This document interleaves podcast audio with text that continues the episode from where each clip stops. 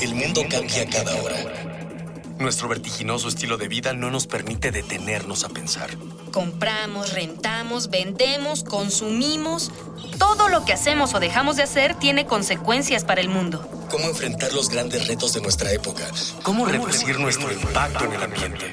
El Programa Universitario del Medio Ambiente Puma y Radio UNAM presentan Ambiente Puma.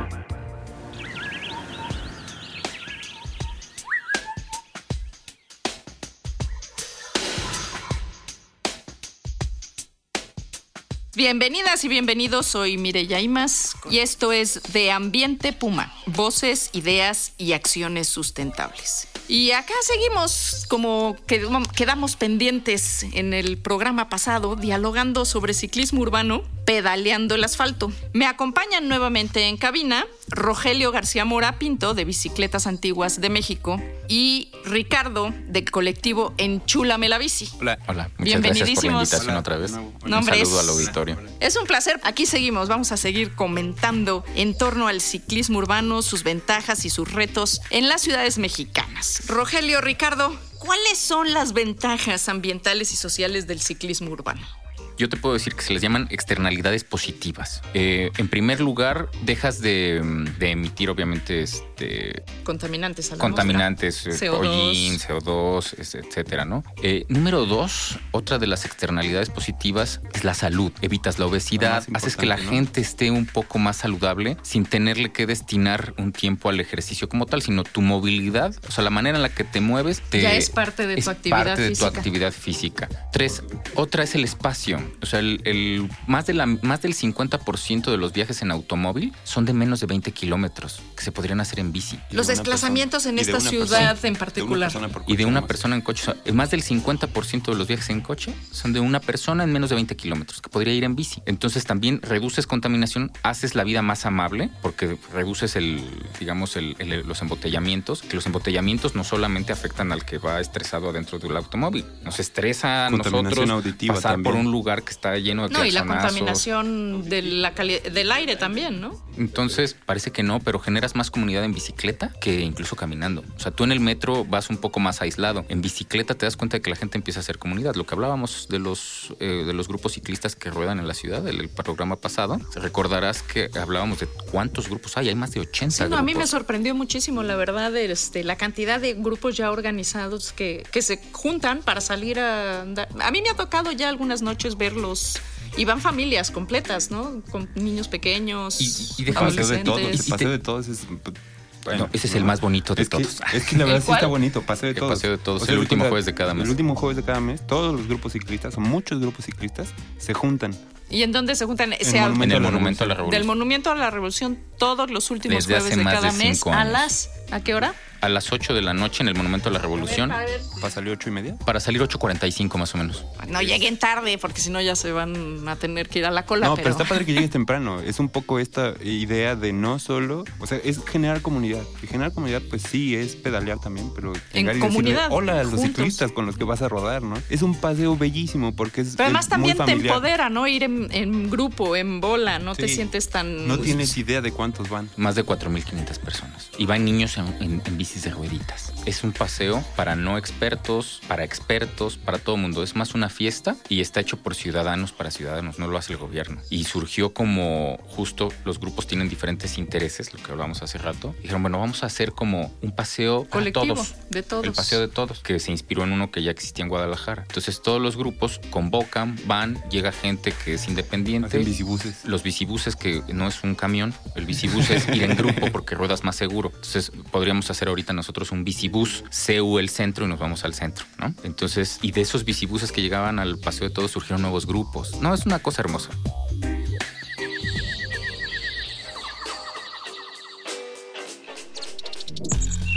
Jesús Mauro y aquí en la Facultad de Ciencias. ¿Cuál es el principal riesgo al que se enfrentan los ciclistas? Eh, pues a veces en el cruce de semáforos no respetan este, los saltos, los coches, a veces también los que manejan el Pumabus no respetan. Pues tal vez sería eso y también que a veces vemos unos que manejamos un poco mal o alocados, por decirlo. Eduardo Martínez López y estoy en la Facultad de Ciencias, la carrera de Física. ¿Cuál es el principal riesgo al que se enfrentan los ciclistas? Ah, pues en su protección, ¿no? Porque como que es muy habitual que no lleven casco y todas esas cosas.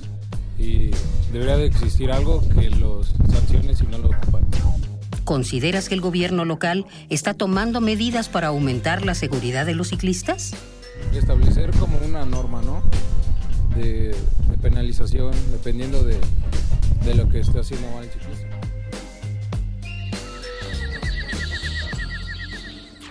Desde su perspectiva, ¿cómo ayuda el tema de la pedaleada a la economía de, del- y a la equidad en los espacios de la ciudad? Pues ahí hay, como dos niveles, digamos. El primero yo lo vería a nivel personal, de que tú como ciclista ya no usas el transporte. Bueno, si lo, si lo ocupas eh, como tu transporte diario, sí tienes un ahorro en el gasto de tu transporte o tu gasolina. Pero a nivel economía de ciudad también se pone bien interesante. Hace poquito quisieron poner ciclo, ciclopista de- por División del Norte. La gente que de los comercios este, de División del Norte hizo una campaña en contra de esta ciclopista. Iba a unir la Roma con el sur, eh, con División del Norte, con Churubusco, con Coyoacán. Y la gente de División del Norte, de los comercios, decían, de hecho inclusive hicieron asambleas y sacaron un cartelito que pegaban afuera de sus locales y decían, eh, tantas familias se, va- se verán afectadas, casi casi vamos a irnos a quiebra y ponían el número de familias, ¿no? 15, 20 familias, debido a la ciclopista que quieren poner. Para la mayoría de los ciclistas eso pues, suena ridículo, ¿no? Pues si tuviéramos, podcast. ¿No? Como Sí, ese también, poder pero de se van creando, quiebra, se ¿no? van creando estos fantasmas que además, bueno, pues son los que la gente identifica y seguramente vienen impulsados desde otros lugares. Claro. ¿No? Y la gente pues lo creen. Podría uno Pero, pensar que esa ajá. gente no es, no es maliciosa, No, no, pero no. O sea, tampoco, tampoco quiero, cla- claro, o sea, como ubicarlos que son malvados. No, no, no. O sea, para nada, ¿no? Puede ser un punto como de desconocimiento o de malinformación. Porque incluso ahora hay como justo lo opuesto. Muchos lugares se están adaptando para ser bike friendly, se llama, ¿no? O amigables con la bicicleta. Justo, ¿cómo, ¿cómo puede impulsarse el tema de la planeación urbana? De la o desde la planeación urbana, el ciclismo, ¿no? Mira, el ciclismo va acompañado de la peatonalidad y pegándolo con lo que decías de la economía. em, las ciudades o el, el urbanismo que favorece la bicicleta y la peatonalidad resulta que tiene un mayor intercambio económico. Te voy a poner un ejemplo. La calle de Madero vende mucho más desde que es peatonal que cuando pasaban los coches. Pero- ¿Por qué? pero Porque tienes la facilidad de pararte. Cuando se iba a hacer la peatonalidad, la oposición de los comercios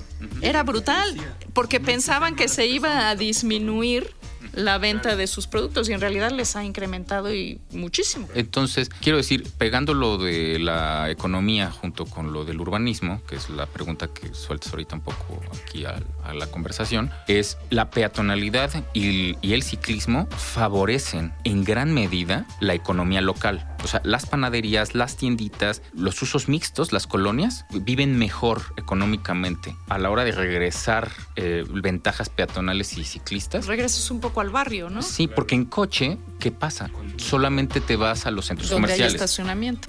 Exactamente. Y entonces no solamente pasa eso, sino que además lo limitas un poco al lugar conocido. Eh, o sea, yo sé que hay una tienda aquí. En cambio, si tú recorres tu colonia o recorres calles caminando en bicicleta, empiezas a reconocer 45 lugares diferentes que no habías visto nunca. Porque vas, vas en bicicleta y Sí, te se puedes... ve, se ve la ciudad de otra forma, ¿no? Te Sí, paras a saber una qué relación pasa ahí. Claro. Ahora, déjame que te diga una cosa. Históricamente, la bicicleta abarcó un espacio que no ocupaba nadie. O sea, si tú en 1950 tenías dos maneras, o en caballo y burro, o caminando. En el momento en el que llega la bicicleta, que es mucho más económico que tener un caballo, un caballo pareciera poca cosa, pero es carísimo, se te muere y se fue todo. La bicicleta, como dirían vulgarmente, le echamos talacha y vuelve a jalar. Es un vehículo muy económico. Actualmente una, bicicleta 28 te cuesta 2.500 pesos y te dura toda la vida. Le vas metiendo talachitas, le cambias una llanta, pero si tú te ahorras dos peceros, más o menos, sea, dos boletitos de metro,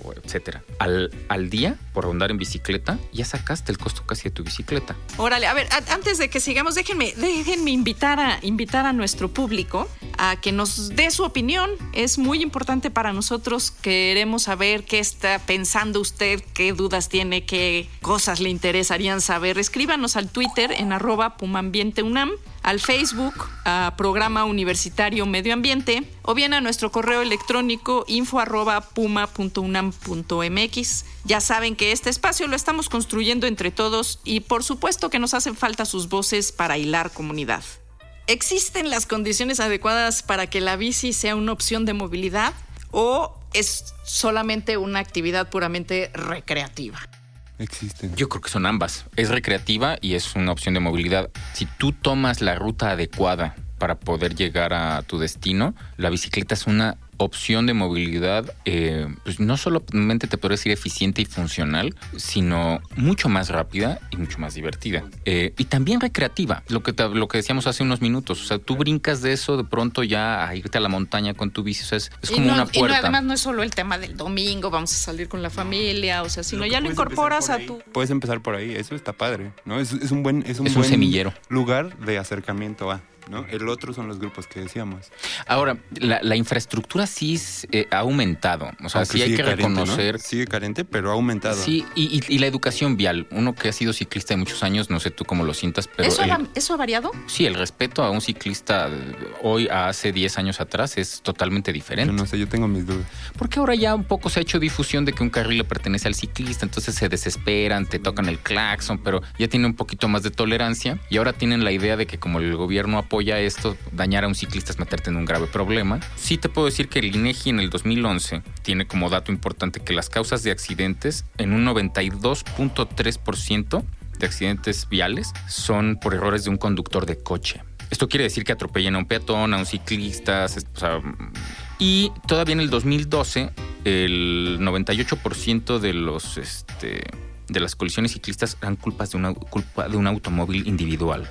Oye, ¿y qué me dicen? Porque yo sí lo he vivido de pronto, este, que alcanzas a medio espejear que viene un ciclista entre carriles, rebasa, o sea, estás en el semáforo parado y de pronto viene el ciclista rebasando entre carriles entre los coches. Sí, mira, ese ese es que tipo de eso está- cosas. Eso Pues, está eso es- permitido eso- eso- si no sí. hay si no están muy eso es aparte es un debate, ¿eh? Sí, es- es un en el- debate, en pero- el reglamento creo que ahora ya está prohibido andar entre carriles en el último, a la izquierda. En, No, el solo último, derecha, en ¿no? el último reglamento que nos prohíben las vueltas continuas Sí, a la derecha sí. y todo que eso. fue, Sí, en ese, en tú ese. sabes que la vuelta a la derecha es de las mayores causas de accidentes. Sí, además. Claro, porque no se ve. Justo por eso la No, porque les avientas el coche al peatón, Porque que es cuando puede cruzar. Es que nunca te detienes en el coche, tienes una dinámica en la que nunca te detienes. Pero bueno, Entonces, eh, continúa. Vamos a esa porque no es bien importante y hablamos Lo de la andar muerte, entre ¿no? coches, lo de andar entre coches está permitido siempre y cuando esté parado el tránsito. Cuando está, o sea, si está parado el tránsito, tú puedes lo que le llamamos ratonear. Si están en movimiento, ¿Qué, no. qué quiere decir ratonear ahora Meterte sí? entre Pues los eso, carriles. como Andar el- ahí el como en el- culebreando. sí, O sea, si tú llegas y está parado el tránsito, en casi todas partes del mundo, digo, siempre hay ahí algún lugar en Timor Oriental Por eso donde esté que prohibido, decía pero hace rato. que pero está que permitido. Era más lento el coche, la bici que el coche y te- yo decía que no. Ah, no, en No, cuestión de ahí, impacto. pues claro, ¿no? Pero ratoneas mucho más rápido, vas más rápido que los coches, pero si están eh, si los coches van, ¿Andando? si la si la avenida van avanza, rodando, sí. está prohibido y es peligroso para ti. Peligrosísimo. Claro, claro, porque estás en el punto ciego de los Sí, claro. espejos. Vehículos. Claro, claro. Eh, pero mira, un poco, déjame nada más te digo rápido que parte es tu manera de, de moverte. Las motocicletas, que son más o menos parecidas a las, eh, a las Bueno, bicicletas en también ese se sentido. padece un poco ahí con Sí, el tema pero de las motocicletas ahora entre muchas carriles. Bueno. Pero antes voy a tener que cerrar porque O sea. no quiero dejarlos que se me escapen con un con un una parte que tenemos en este programa que se llama No hay pretexto. Les voy a pedir que en una frase, en una frase, ¿por qué no hay pretexto para que la gente salga a andar en bici en la calle? No hay Rogelio. pretexto porque hasta en los países que tienen las condiciones climatológicas y viales más adversas, hay ciclistas exitosos que han podido moverse diariamente en bicicleta. Muy bien. Ricardo. No hay pretexto porque el pretexto está en la cabeza. Ándale, exacto. Ahí están nuestros pretextos siempre. Esto ha sido una emisión más de Ambiente Puma por Radio UNAM. Nuevamente agradecemos la presencia en los controles y la producción de Miguel, equipo de educación ambiental y divulgación del Puma. Seguimos reuniendo ideas, voces y acciones sustentables en De Ambiente Puma hilando comunidad.